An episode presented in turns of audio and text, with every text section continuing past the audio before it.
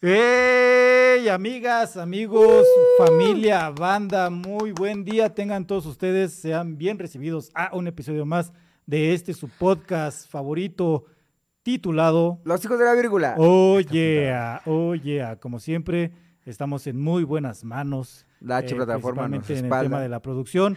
Eh, detrás de cámaras está el buen Paco Laris con todo el flow, ¿Sí? compartiéndonos todo el flow. Pitch Yo flow quiero ese Paco. estilo. La Ah, verdad es que sí, envidiable. ya para mi edad, yo creo que ya no puedo pintar eh, la mitad del cabello color rosa, No tienes mitad del cabello que rosa tiene Paco, güey. mexicano. Pero este, bueno, el, el Paco aquí nos representa a los chavorrucos. A los neta sí. que buscamos flow. Y de mi lado izquierdo, micrófono lateral izquierdo, Oscar H. Galaviz. ¿Cómo estás, valedor? mucho gusto, amigo. Mucho gusto. Gracias por la presentación. Oye, así, la verdad es que es muy, la verdad es que sí, siempre es un gustazo tenerte aquí a un lado, platicar Placer. contigo, enfrente de cámaras, detrás de cámara, con una cerveza, con un pulque, por WhatsApp, por teléfono, a medianoche. Ah, gracias. Ey, es, es- sí. es como un ligue, pero la verdad, gracias. ¿eh? siempre es bueno que nos compartas tu sapiencia, tu expertise, eh, lo que encontraste en Wikipedia, en Rincón del Vago. Lo que acabo de hacer hace dos horas. lo que, la- el tema que preparaste en la madrugada, entonces la verdad es que Es, para mí también es un placer, amigo. también para mí es un gustazo tenerte aquí. Y servidor y amigo Iván Castelazo, muchas gracias por estar aquí con El nosotros. terror de la San Felipe. Eh, antes de empezar, eh, suscríbanse por favor, activen ahí la campanita, suscripción, eh, eh, pónganse cómodos. Ay, Pónganse cómodos en su sofá favorito, este, acostados en su camita, eh, mientras están desayunando, mientras están manejando. Sean todos ustedes bien recibidos y un pequeño trago eh, a su salud. Salud, valedor. Ah, gracias, amigo. Salud. Saludos por la segunda temporada, Porque amigos. este es el primer episodio de la segunda temporada. Y obviamente estamos muy emocionados La que, te- nos olvidó anunciarlo en el primer momento. Bueno, Iván. Son los nervios. Pero Son amigos, nervios. bienvenidos a la segunda temporada de Los Hijos de la Vírgula, de este canal lleno de chismes, historias, datos inútiles y sobre todo aprendizaje mientras te ríes de nosotros. Esperamos que disfruten estos pequeños cambios. Son eh, con la intención de poder ofrecerles un mejor proyecto. Poco a poco vamos Ah. creciendo y todo es gracias a Gracias, su amigos. apoyo. Este programa lo hacen ustedes. Esperemos que eh, la comunidad de los hijos de la vírgula vaya Siga creciendo. Ya estamos, ya está chido. ¿eh? sumando Ya. poco a poco. Ya en el metro ya me reconocen. este, oye, tú no pagaste. Ah, entonces sí, ya me reconocen. ya, ya. Tu boleto no lo Ya, pagó. ya hemos tenido muchos comentarios. De hecho, este capítulo se hizo gracias a comentarios de nuestros seguidores, güey. Es correcto. Entonces, antes de que nos compartas el tema del día de hoy, Ah, Eh, quiero mandar saludos a mi carnal Alejandro Pacheco, saludos hasta Oaxaca, saludos a Priscila que nos pinche escribió, Priscila desde Australia, güey. Gracias, güey. nos Es escribió increíble. que por qué la- los habíamos abandonado como Johnny Ramón pueblo, también. creo. Muchísimos saludos a Johnny Ramón. y a Patricia Ruiz que fue la persona que eh, propuso el tema del día de hoy y que por ahí te comenté, oye, nos dijeron que el tema del día de Sí, hoy fuera fue este". muy sutil. Entonces fue ella, pues, pues, saludos hasta Azcapotzalco. ah, bien lejos. Y el tema del día de hoy, ¿de qué vamos a hablar? ¿Qué nos vas a compartir? Mira, amigo, así. ¿Qué tema vamos a tocar? Controversial. A grandes rasgos, el tema de hoy es sobre los campos de concentración. Campos de exterminio en otros puntos. Los campos de concentración. campamento, Los, tal vez. los campos de concentración son donde te paras en medio del campo y ah, meditas así, te empiezas a concentrar tu mente o de un mal chiste. Sí, La verdad pero es que fue un mal chiste. ¿qué sería de ti ese programa si no tuviéramos Ey, tus chistes Voy a increíbles? tomar cursos amigo? de buenos chistes. uh, El curso de Gon Curiel. Gon Voy a Curiel da buen curso. Sí, amigo, es el tema. De no, hecho, los fue- campos alemanes. ¿no? Y si hay algún tipo, amigos, si hay algún despistado, despistada, que no sepa exactamente como por qué chingados los campos de concentración, vamos a dar un pequeño contexto muy chiquito, no como los que dan en, en, en otros Dos lugares, minutos, dos minutos de contexto. para poder aclarar en dónde estamos parados. ¿De dónde vienen los campos de concentración? Pues no vienen, o sea, se crean, amigos. O sea, no vienen, no llegan. porque- bueno, porque se crean Ah, los bueno. campos de el- concentración. eh, vamos a ver del contexto rapidísimo, amigo, porque no están ustedes para saberlo ni para contarlo, pero para ese capítulo me preparé tanto que yo como persona empoderada, como Alejandro Fernández, me fui a pasear por el mundo. Como actor de método. como actor. Que debes de. Me fui a 100%. parar a un campo de concentración a Múnich directamente para poder hacer este capítulo, amigo. Que hay que comentarlo, hay que presumirlo. Te fuiste de viaje. Un par de días. Unas dos semanitas. Pero me, Ah. me, me costó un... Cruzaste un- el charco. Ahorraste por un año. Solo me costó un año y medio de esfuerzo, amigos. poder vivir 20 días de libertad. Trabajabas 12 horas diarias. Sí, un poquito más a veces. De hecho, me desmayé varias veces en el trabajo para... Pero valió la Pero- pena, valió cada segundo para poder hacer este capítulo. ¿Qué, qué ciudades visitaste? Ah, en pues Europa? varias, pero, o sea, París, cosas, París, Roma, Venecia, Ámsterdam, Sí. pero también Múnich, ahí fue donde visité el campo de Que La verdad concentración. es que sí, me da gusto que hayas Tú, eh, amigo, eh, ¿qué Mientras tú ciudades? estabas allá, yo fui a Pachuca, eh, también de Pachuca, vacaciones. porque suena como Múnich. Mientras tú estabas en Roma, eh, ahí en el Coliseo, yo estaba ahí en Pachuca en una plaza de toros chiquita que hay ahí. Al lado hay unas canchas de fútbol y pues ahí echamos la reta. Es muy similar. Ciudades gemelas. Sí, eh, este, parece Roma. mucho, se parece mucho. De hecho, Sí. una cosa muy cagada, güey. Mi esposa eh, leyó el menú en italiano y dijo, "Ah, no mames, este pollo se escucha muy chingón, pollo al horno y acá, güey, le trajeron un pollo rostizado, güey, con papas, güey. Al menos fue un pollo ranchero o... No, güey, ni eso, o sea, pollo así, Puta pollo rostizado, güey. Pero carísimo, A güey. lo mejor los italianos dicen lo mismo cuando vienen a México. güey. Sí, compré un pollo ranchero. ah, mira un pollo ranchero, eh, a ver, pídelo. feliz. Sí, Pero bueno. Con sus papas. Entonces, después de bebé cultural, amigos, fui a hacer la chamba, fui a hacer la tarea, vine informado. Sacaste y fotos. Saqué muchas fotos inclusive. Y vamos a hablar de ese tema, porque es un tema importante. Así que vámonos al contexto histórico de dónde chingados salen los campos de concentración. Bueno, pues como sabemos, el régimen nazi, porque fue un régimen de gobierno, eh, estaba liderado por el buen Adolfín. Adolfín es un personaje muy peculiar, así guapetón, ojo claro, Con un bigotazo. ajá. un bigotazo inclusive. Sí. Y Adolfín en 1933 toma el poder de Alemania, o sea, gobierna Alemania, se convierte en, en 30 de enero, si no recuerdo más o menos, se convierte en primer ministro, que es como el, el líder del parlamento, y después se muere el que era el canciller y ya el mismo año, güey. Y ya se convierte en canciller y pues, imparable, güey. O sea, ya soy yo el que manda más y chingue a madre todos, güey. Lidera lo que es el Lidera, movimiento güey. nazi. Entonces, de sus primeras indicaciones fue hacer unas especies como de prisiones, como de campos de detención. Así se llamaban originalmente, campos de detención. Pues ahí entraba, pues digamos que la, la gente que sospechosamente iba a ser deli- Los enemigos del régimen. Ajá, sí, los enemigos del régimen, pero principalmente también entraban como otras personas no tan peligrosas. O sea, estaba que el vagabundito, que el borrachito, que, que, que las personas que sospechaban que eran homosexuales, que los gitanos. O sea, empezó como baja, baja, bajo el perfil. Pero Sí. el primer campo de, de- de detención que se, que se creó fue Dachau, se escribe Dachau. Dachau, que de hecho Dachau. ahí fui donde este, el campo de muy bonito, por cierto. O sea, ¿Te no, sacas una pues- selfie ahí en el campo de concentración?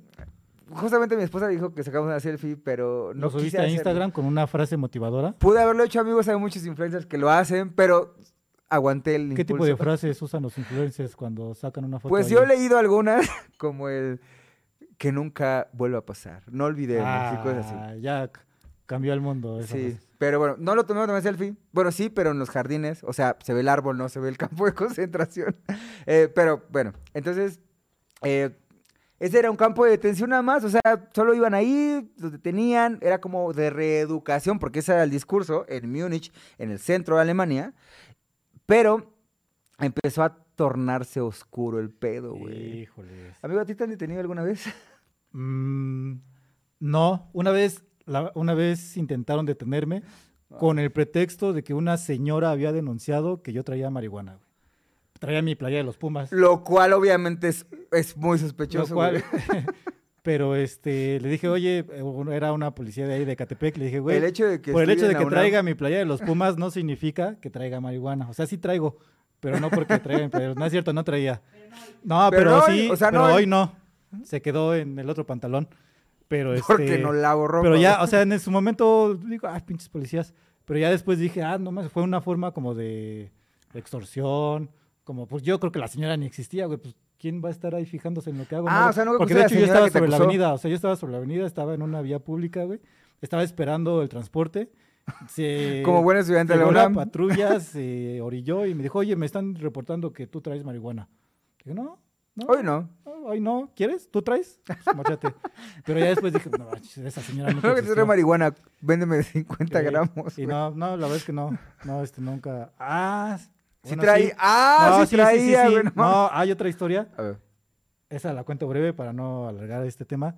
para no evidenciarme Eh, como estudiante de la UNAM. Específicamente el primero de diciembre de 2012, cuando el pres- nuevo presidente Peña Nieto tomó la presidencia, hubo varias marchas en toda la ciudad.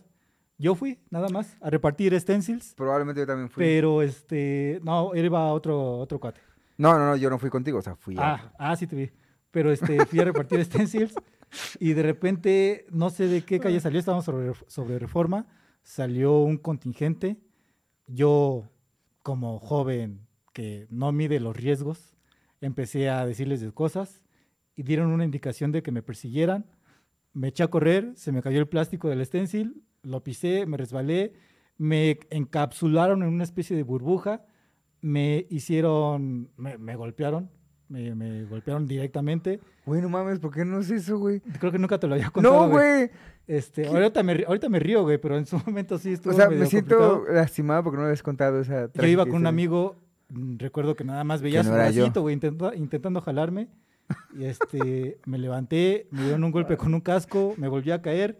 Por- afortunadamente, la gente que estaba ahí cerca me sacó de la cápsula, este, porque lo que ya después yo me di cuenta que tenían ellos como protocolo era que te encapsulaban, te subían a la camioneta y dentro, o sea, dentro de la cápsula te golpeaban y afuera no permitían que nadie te, te intentara rescatar. Entonces, afortunadamente a mí sí me rescataron. Terminé todo, todo, todo moreteado, güey. De ahí fue tu operación de la Terminé nariz. todo, este, se me quitaron el cinturón del pantalón, se me rompió la playera. Pero feo, afortunadamente no me subieron a la camioneta, sino hubo en ese entonces 14 detenidos que terminaron en el reclusorio norte por manifestarse el primero de diciembre de 2012. Digo, no estoy diciendo que estoy en contra de un tipo de gobierno, la verdad, nada más fue por... Fui a repartir stencils con O sea, no quiero que me peguen de nuevo. Estoy bien. Pero estoy bien, Ok. eso fue hace 10 años. Y este, pues Y es una México ya bonita, cambió. es una bonita anécdota que le No lo puedo sabía, contar amigo, a mis nietos. Sí, Pero creo que nunca queda. te lo había Sí, nunca, nunca. Y me queda siento. registrado, queda exclusivado. Por ahí en Facebook hay alguna fotografía y creo que fue lo más cercano a que me hayan detenido. ¿A ti te han detenido?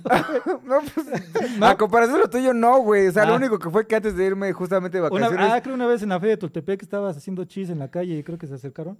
Y este... Pero bueno, esa es tu Pero fueron una detención de dos horas, güey, nada más. Pero justamente antes de irme de vacaciones, me detuvieron en el torito. Güey, Ah, está sí, es cierto. horrible el torito, amigos. No manejen borrachos. Ne- bueno, no borrachos. Y no güey. porque vayan al torito, sino porque no deben de manejar borrachos, güey. Ah, O tienes sea, razón. por seguridad propia. Que yo tenía, o sea, el límite es punto .40 y yo tenía punto .42 y los polis no me, o sea, no me, no me perdonaron, lo cual está bien, no lo hagan. Entonces, qué bueno que lo cu- cuentas Regresando así, al tema. Porque así eran las después de este detenciones. momento así eran las detenciones como de, güey, ese güey está borracho, ese güey se ve sospechoso, ese güey se ve medio homosexual, ese güey se, me- se ve medio comunista, ese güey como que siento que es peligroso para el régimen, vámonos al pinche campo de detención y de reeducación. Profesor, profesor, Adelante, tengo una pregunta. Sí. Si hacemos alguna lista de los de las personas que llevaban a los campos de concentración, ¿cómo lo pudieras tú enumerar? Digo, ahorita mencionaste varios, Ujú. pero ¿cómo lo pudieras En ese enumerar? momento específico había como varios, pero sí estaban súper enfocados a la comunidad judía en esa época. Y abajo de la comunidad judía que eran gitanos. Había gitanos, homosexuales, comuni- principalmente yo creo que después judíos eran comunistas, Ok. porque todos los espantó un comunista. Después hay gitanos, homosexuales, eh, otros, otros, otras como, como ideologías religiosas como los testigos de Jehová, eh, cristianos protestantes, todo que no fuera católico fascista, vámonos Ok. a la detención. Encabezando esa lista, que son los judíos. Profesor, yo tengo otra pregunta.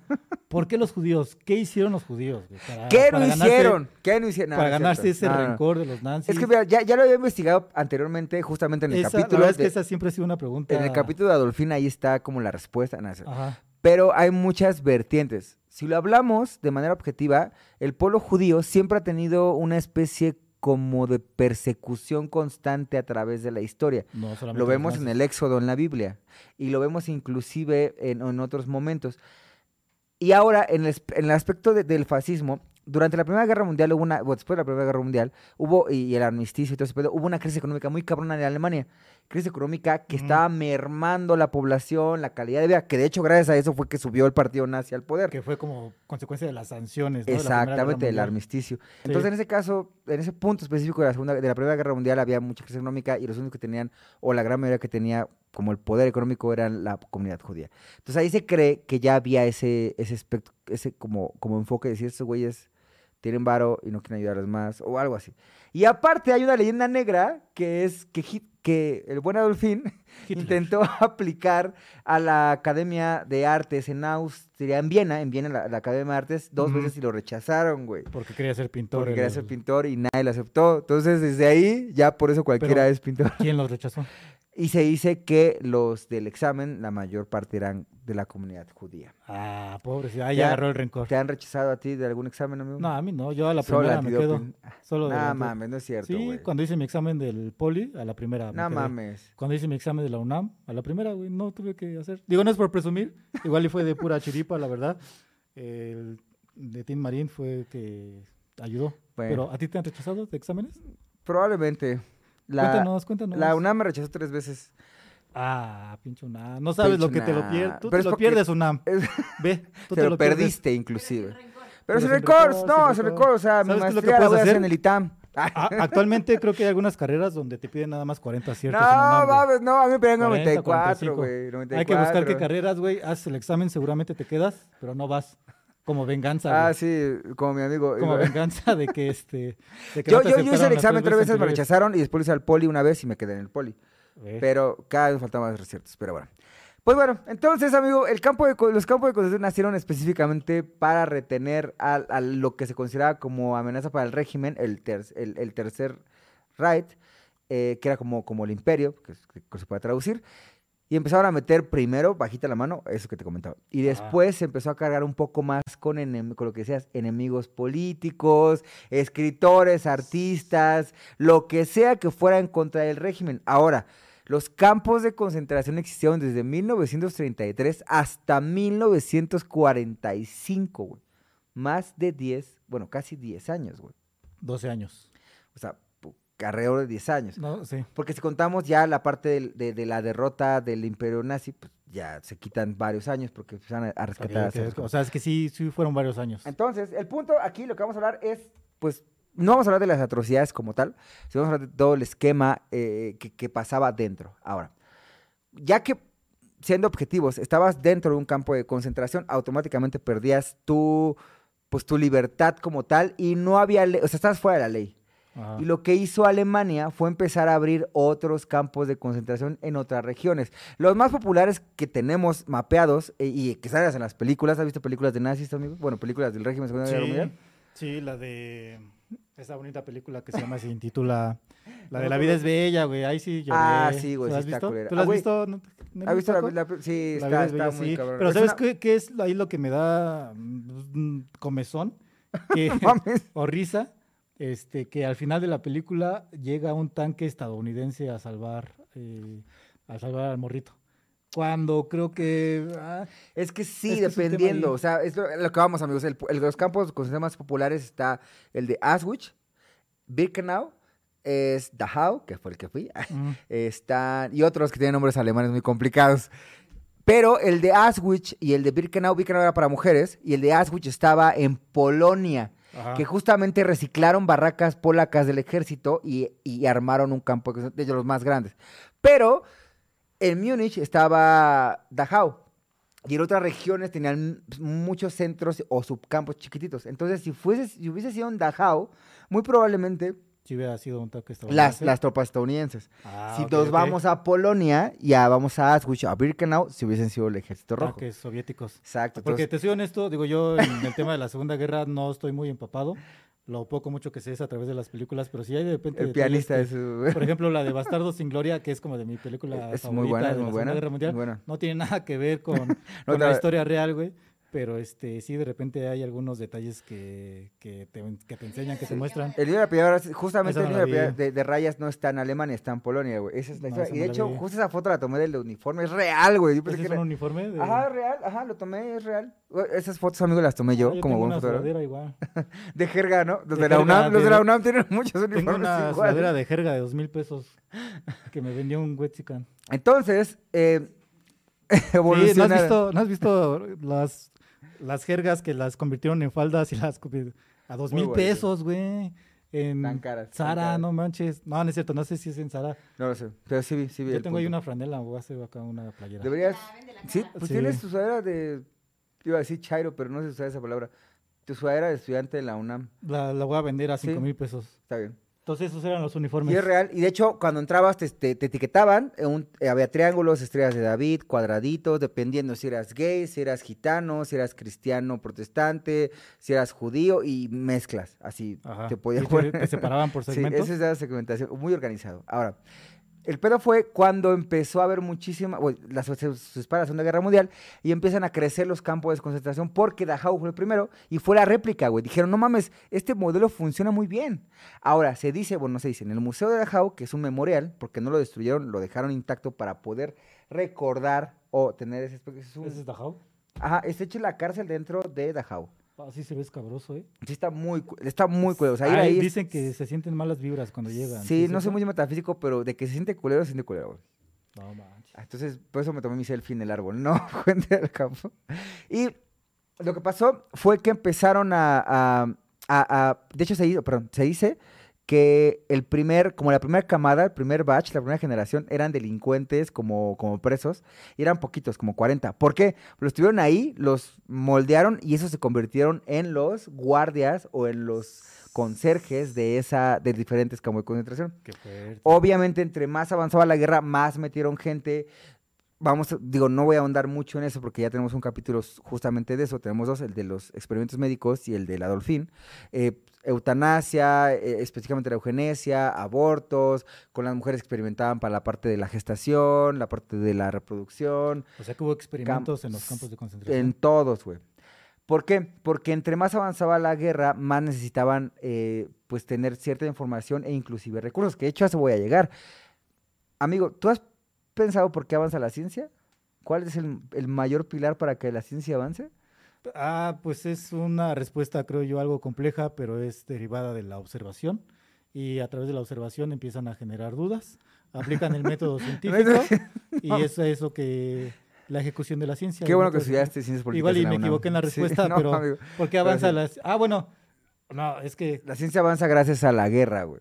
ah, no, bueno, más bien, bueno, sí, la ciencia y la tecnología. O sea, Ah, actualmente bueno, es que la radiología es parte- pertenece a la Ah, ciencia, pero no hay que meternos en esos. Actualmente tenemos, o sea, las comodidades que tenemos actualmente, eh, como por ejemplo el teléfono celular, este, el horno microondas, El internet, güey. el internet, eh, creo que incluso los pañales para los niños, un montón de cosas que ahorita nos hacen la vida muy cómoda. Los vehículos que compramos tipo Jeep vienen Los Mundial. bochos Los bochos. son derivados de la tecnología que necesitan desarrollar en las, en las guerras. Exactamente. Entonces, Ay, ¿eh? es, es una, o sea, la Segunda Guerra Mundial técnicamente avanzó la tecnología a pasos agigantados gracias a ese conflicto y gracias también A los experimentos en los campos. de concentración. Ahora, hay un chisme muy cabrón. Los campos de concentración, y ese es un dato inútil que no sirve absolutamente para nada, Dato amigos. Inútil, pero Definitivamente- es mejor que ir a protestar en la toma de un presidente. Definitivamente no lo es mejor que protestar contra el PRI. Este, nah, no lo hagan. ¿Para qué? ¿Para qué? Amigo, el campo de... Con un camp- tweet ya puede, con eso pueden cambiar las cosas. La palabra campo de concentración, amigo, lo tenemos como eh, siempre, si tú dices campo de concentración, piensas en los alemanes, güey. Sí. Sin embargo, y esto no es una justificación para nadie, la primera vez que se ocupó el término campo de concentración fue gracias a los británicos, Ay, los porque británicos. tenían colonias en África. Siempre aportando los. Entonces los, los ingleses, durante la- la- las guerras que tenían en ciertas colonias en África, empezaron a implementar los campos de concentración. Entonces fueron ellos los pioneros, los primeros, los planificadores. ¿Como en qué año o en qué época fueron esos Ah, primeros justamente campos? durante la Segunda Guerra Mundial. O sea, eh, Ah, o o, sea- sea, un poquito antes, güey. Porque eh, la Dolphin ya tenía el campo de O detención. sea, lo, lo que tomó Hitler fueron ejemplos directos. Adolfín, ejemplos directos. Porque este bigote. vio que los, ale- los ingleses empezaron a ocupar ese campo de concentración como mano de obra, como este pues todo ese pedo. Y él dijo, yo también quiero hacerlo, güey, hay que usar la moda. Porque ahí vamos a los datos interesantes. Este pedo de los campos de concentración generó un gran avance tecnológico, pero también un gran avance tecnológico. Y ahí vamos a ese pedo, güey. Ajá. Los campos de concentración fueron miles. De hecho, tenemos un mapita chiquito que, que pudimos conseguir. O sea, son casi incontables las cantidades de m- personas que murieron o que estuvieron, bueno, que murieron aproximadamente entre 6 mil, perdón, entre 6 millones y 8 millones. Pero los que estuvieron dentro de los campos de concentración fueron millones de personas. Ahora, ¿qué pasó? Aparte de las torturas psicológicas, los suicidios asistidos que había por ahí, ¿Cuál es la parte complicada? Que el sistema político-económico se aprovechó de los campos de concentración, güey. O sea, desde. Birkenau, Dachau, este, Auschwitz, los que estaban en en en que fue donde estaba Ana Frank, los que estaban en París, había uno en París, bueno, en Francia. Ujú. O sea, empezaron a aprovechar esa oportunidad porque ya les va otro dato inútil que no se iba a presentar Dato para nada. inútil. ¿Qué es? Amigos, te voy a decir, la parte importante es que durante la Segunda Guerra Mundial se construyeron todos los, los campos de concentración. Sin embargo, los más beneficiados de este pedo fueron muchas familias y empresas, ¿Por qué? porque alquilaban los esclavos, güey. O sea, pagaban, le pagaban a la SS, que eran los que gobernaban como los campos de Era como la concentración. policía de la- Ajá, les pagaban para dar, necesito mano de obra. Entre más avanzada la guerra, se necesitaban hacer armas, se necesitaban hacer muchas cosas, pero también había Está empresas. la película de la lista de Schindler, Schindler, ¿cómo se pronuncia, pues? Schindler, Sí. ¿cómo se pronuncia? Schindler. Schindler, Schindler, la lista de Schindler. Schindler, que da ese ejemplo, güey, pero Sí. bueno, en este caso este cuate Schindler ocupó ese recurso de que eh, rentaba esclavos como para liberarlos, pero sí, o sea, sí nos, nos Entonces, que- ahí les van, amigos, las empresas o compañías que alquilaron a la SS mano de obra esclava. güey. a empresas actuales sí, amigos. de renombre, Sí. reconocidas. Ahí va, ahí les va. Muchas familias y empresas relacionadas con- de manera directa con la explotación de los campos de concentración fueron IG Farben, Thyssen, AEG, Siemens, Daimler-Benz, No Mercedes-Benz, Ah. Henschel, Banco Dresdel, Volkswagen, Bayer, BMW, Henkel y demás. No, ma, de más, Amigos, la les voy, empresa a, de más es bien... les voy a invitar, lo voy a poner en Instagram, a que escriban todas estas marcas, Daimler-Benz, eh, Siemens, Tyson, que la busquemos en Google y van a ver que todas estas empresas tienen una sede en México, güey. Todas. Hasta el día de hoy siguen siendo unas empresas muy poderosas, güey. El hecho de que tengan una sede en México, ¿qué significaría para nosotros? Que son pre- empresas internacionales. O sea, que tienen mucho poder actualmente, güey. Pero tú crees que actualmente sigan con esa Ah, no, ideología que nazi? no, que contratan esclavos, no, güey. No, pero, o sea, ¿les habrá quedado algo de esa ideología? Por ejemplo, Volkswagen. Mm, no, No, no creo. no. La verdad, no. O sea, nada O sea, más. yo, yo que estuve en Alemania, se escucha mamón, pero de verdad, en Alemania, es, es como muy. O sea, el memorial, el, el, el, el Dachau es un memorial para no, no cometer ese error de nuevo, güey. Y de hecho está prohibido hacer apología al nazismo ahí. Por güey. ejemplo, tú que estuviste en Alemania, ¿qué dicen los alemanes de todo eso? La verdad, tengo amigos alemanes y prefieren no hablar de eso. O sea, sí, sí, sí es algo vergonzoso Sí para ellos. Los que yo conocí, o sea, como los alemanes de pie, güey. O sea, es como de. Se sienten incómodos hablar de ese tema.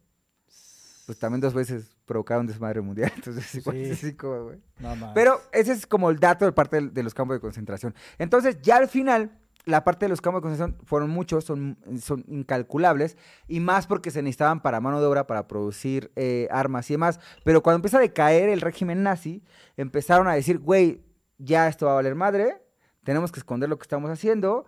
Y empezaron a tener un promedio, por ejemplo, Auschwitz mataba en promedio 6 mil prisioneros al día. No manches, ya ni los sacrificios de aquí de los mexicas, güey. Y No, se quejan de los sacrificios de los mexicas. Sí, no, manches, mira pero sí, güey. Y empezaron a, a- a- a implementar cámara de gas específicamente ya en la última etapa, ya después del 41, en la última etapa empezaron a implementar maneras más rápidas de poder exterminar. De hecho, tenemos una foto de la cámara de gas, de hecho, de la entrada de la puerta. Eh, o sea, yo pude entrar a una cámara de gas y se ve la neta muy curiosa. Esa es, la entrada, esa es la, no es la entrada de Dachau. Es la reja. De hecho, hasta la cerré, porque estaba abierta, pero la cerré para tomar la foto, güey. Ah, gracias. Porque... ¿Es la cámara de gas? Ajá. Brausbad. Brausbad. Brausbad. ¿Qué significa Ah. Brausbad? Cámara de gas. Ah, Ah, es cierto, baño, sirve de baño. No es cierto, no sé qué significa, güey. Pero adentro siente- estaba muy culero, güey. Entonces, el Adolfín, son como los baños de vapor que había antes en los 90. en Los Reyes y la Paz, ¿no? Los Reyes, sí. Entonces, Adolfín define la parte de la última estrategia como la solución final del, del problema judío.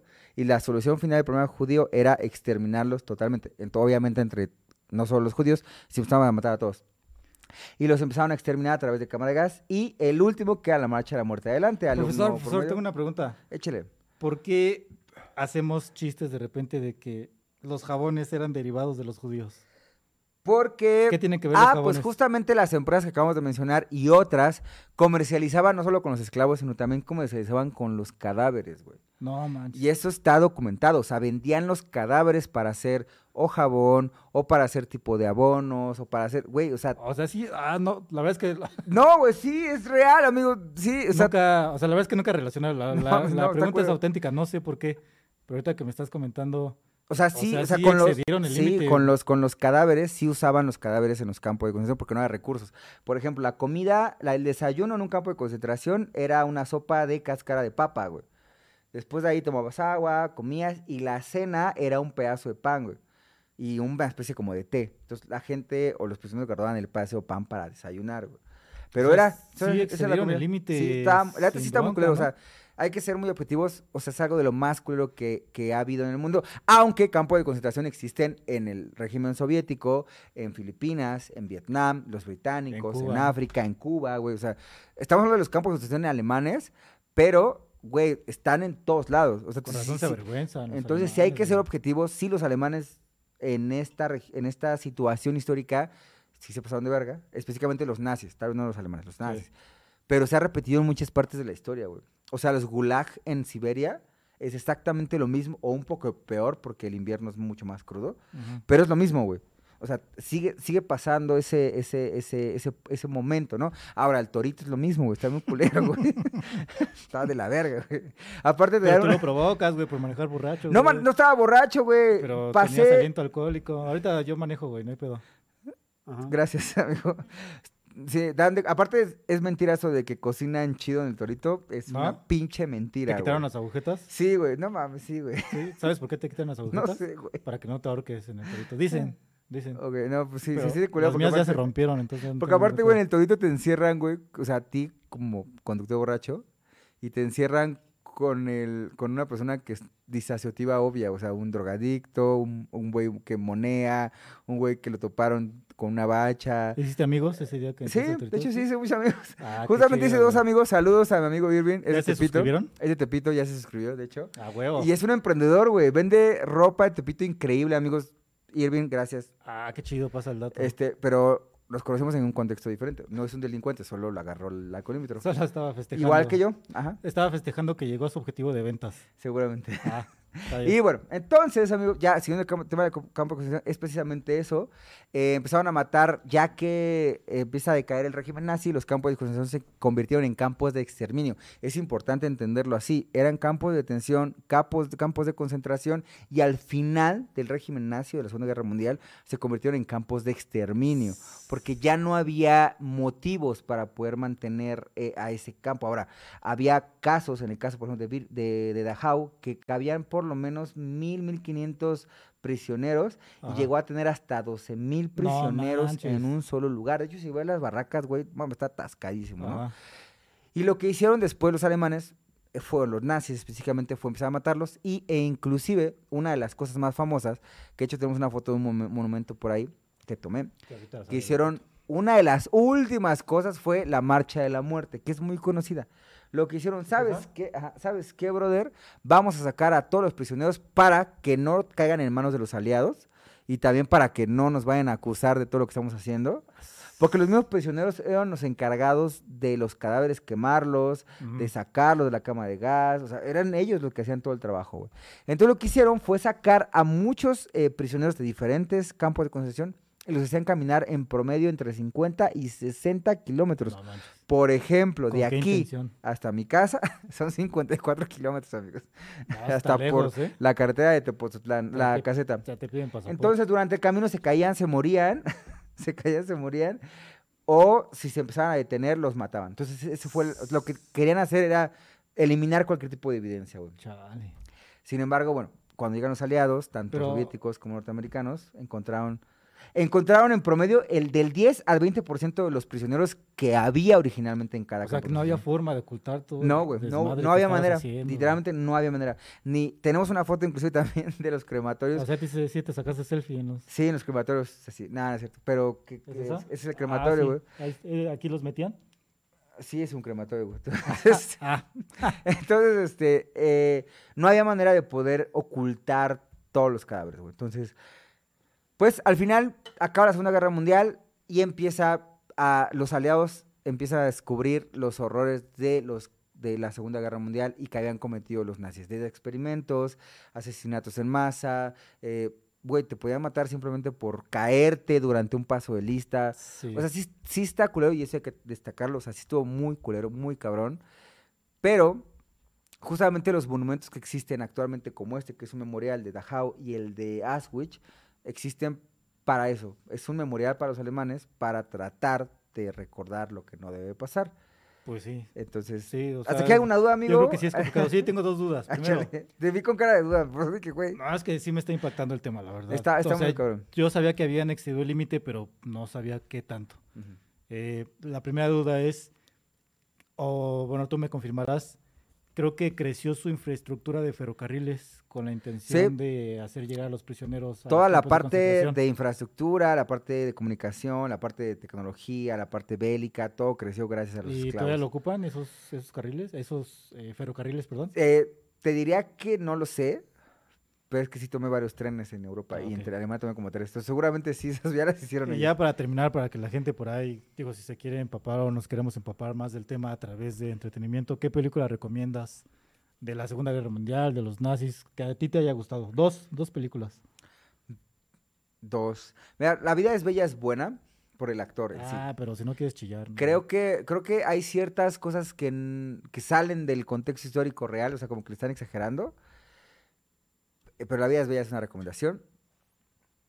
Y El pianista, creo que el pianista es muy real. Porque al final, o sea, si te segregaban como judío, por ejemplo, Mm, no podías entrar a los, a los comercios de los arios, no podías tener cierta como, como, como libertad, o sea, y es paulatina, güey. sí. Creo que se refleja muy bien el, el pianista, una, una, una buena película. libro de Ana Frank, ¿no? También. Ah, sí, y de hecho, por ejemplo, tuve la oportunidad, Es el diario de Ana tuve Frank, la ¿no? oportunidad de, de- de ir a Ámsterdam y visitar la casa de Ana Frank. Y, güey, está súper culero ver dónde vivieron más de dos años, güey. No, No, no, cinco años en una especie como de closet detrás de un mueble. Está muy culero, güey. Y, esa- y ese libro en sí también es muy bueno. Pues así como allá en Chimalhuacán también está. No es cierto, no es cierto. Chistecín, chistecín. Digo yo también. Sí. Bueno, dos últimas, bien güey. dos películas recomendadas mías. Bastardo sin gloria. Este, mi favorita, Basado sin Gloria, Sí. Tarantino es mi Dios. también, también Jojo Rabbit. Ah, perdóname. Jojo Yo- Rabbit, es bueno, buena, también. es buena, es muy buena. es amigos. buena, también te hace llorar. Pero hay una específica, digo, si ya queremos ser un poquito más eh, neutros y cultos, Los Juicios de Nuremberg. Es una película Ah, sí, de hecho, todo ese pedo acaba con los juicios de Nuremberg. que les recomiendo verla. De hecho, es un conflicto filosófico. Eh, los nazis decían, es que todo este desmadre que tú me acabas de contar era legal. Para los alemanes era legal, porque los, las leyes decían que lo podías hacer, te respaldaban.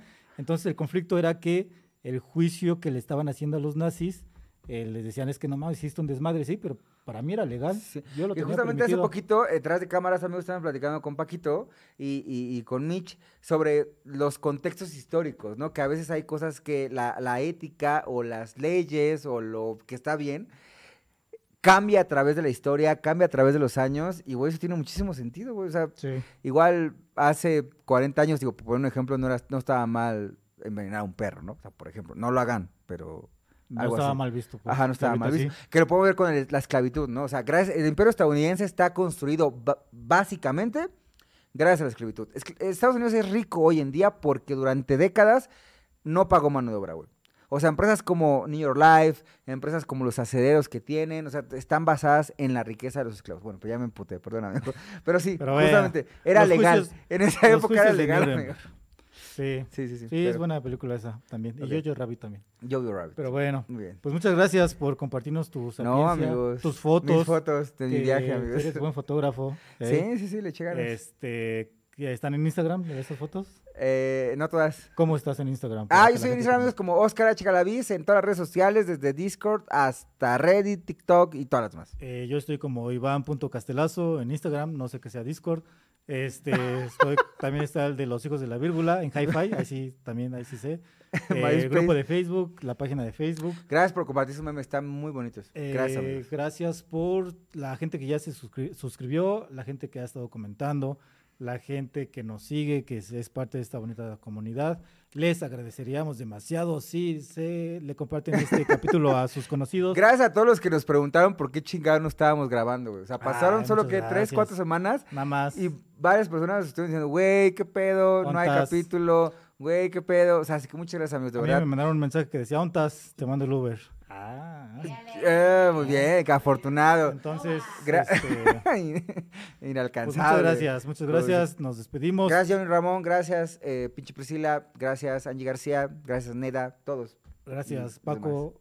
Gracias, Nelly. ¿Estás triste, amigo? No te pongas triste, amigo. No, ya es que sí me, pe- la neta sí No me te pongas triste, amigo, ya pasó, el futuro es brillante, hay un, hay, hay un futuro prometedor, amigo. Así No que manches, muchas gracias a todos, amigos, de verdad los amamos, gracias por estar aquí, que suscríbanse, compartan, comenten también si conocían estos datos, si conocen otros, de verdad los agradecemos muchísimo, sigan platicando con nosotros sobre lo que quieren que sigamos armando en esta segunda temporada, de verdad, venimos con Toño y Lupe, eh, tenemos invitados increíbles que van a empezar a aparecer. Tenemos temas muy increíbles y sobre todo este programa lo hacen ustedes y vamos mejorando día a día. Así que muchísimas gracias amigos. Eso, Los amamos. Nosotros somos los hijos de la vírgula y Oh, yeah. nos vemos el próximo jueves. Nos irán en el metro, bye. Rock and roll. ¿No que ibas a llevar?